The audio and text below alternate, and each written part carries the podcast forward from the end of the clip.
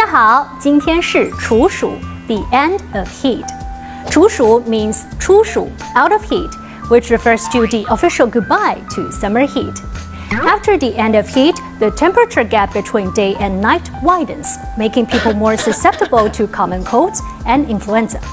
Here in Shanghai, the day and night temperature gap ranges between 8 and 15 degrees Celsius, so please pay attention to it and choose the right clothes. Signature plants for Chushu period include Tanhua, the night blooming cereus, or moonflower. It usually blooms during the Chushu period because of the warm days and cool nights. The white and fragrant flowers blossom at night and wilt before morning. Tanhua has long been a symbol of yearning for a beautiful life. If you are a gardener, take a photo when your moonflower opens and post it on your moments. It will make you the focus of social media.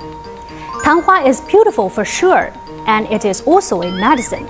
You can either steep the petals in your tea or stew it in your soup.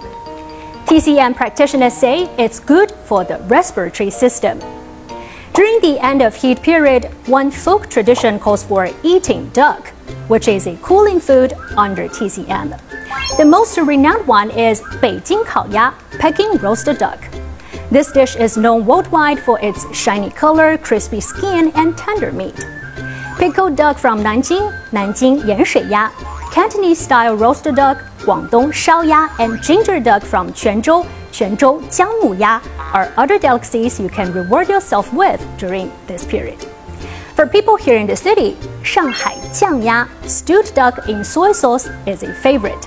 It's a typical Shanghai dish with a thick red oily sauce.